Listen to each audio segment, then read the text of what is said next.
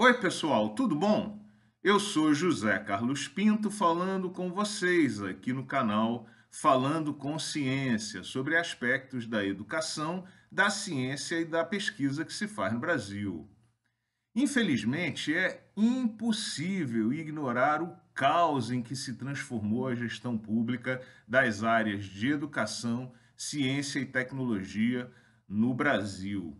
Em uma ponta, apareceu ontem um áudio, dia 22 de março de 2022, divulgado pelo jornal A Folha de São Paulo, em que o ministro da Educação, senhor Milton Ribeiro, admite e reforça a importância e a existência do tal gabinete paralelo que nós discutimos aqui no último vídeo, que faz intermediação de verbas do Ministério da Educação em pedido de pastores da Assembleia de Deus.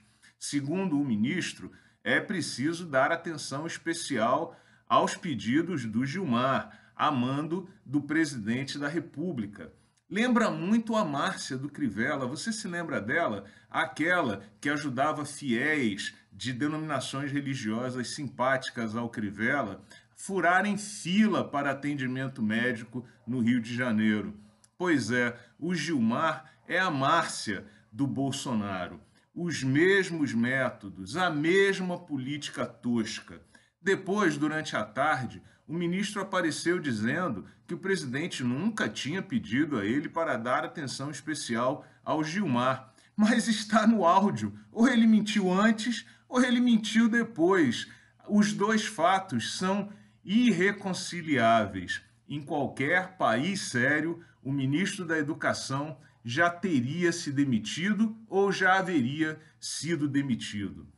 Na outra ponta, o ministro Marcos Pontes, do Ministério da Ciência, Tecnologia e Inovação, deu declaração de que talvez pudesse desistir da candidatura a deputado federal pelo estado de São Paulo para defender o ministério das garras do Centrão. É risível, porque ou é muita ingenuidade ou é muito cinismo do ministro. Alguém deve apresentar o presidente da Câmara Federal ao ministro, ou apresentar o ministro da Casa Civil ao ministro Marcos Pontes, ou apresentar o presidente do Partido Liberal, que prepara a candidatura do chefe dele, o presidente da República. Além disso, proteger do que, ministro? Você deixou as verbas do Ministério da Ciência e Tecnologia serem drenadas em mais de 90%. Os valores das bolsas de pesquisa têm o menor valor real da história. Você desidratou o CNPq a ponto de quase acabar com o CNPq. Proteger do que, ministro? Nós precisamos é de proteção contra essa administração.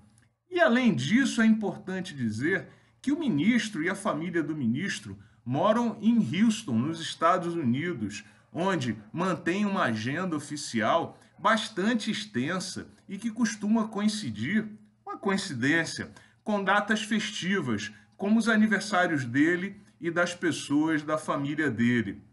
Portanto, deveria se candidatar a deputado federal pelo estado do Texas e não pelo estado de São Paulo. Enfim, é o caos generalizado. Se você preza a educação, a ciência e a tecnologia e apoia esses caras, só posso lhe dar um conselho: vá rapidamente a um psicólogo. A hora de acabar com isso é esse ano, 2022. Um grande abraço e até o próximo vídeo.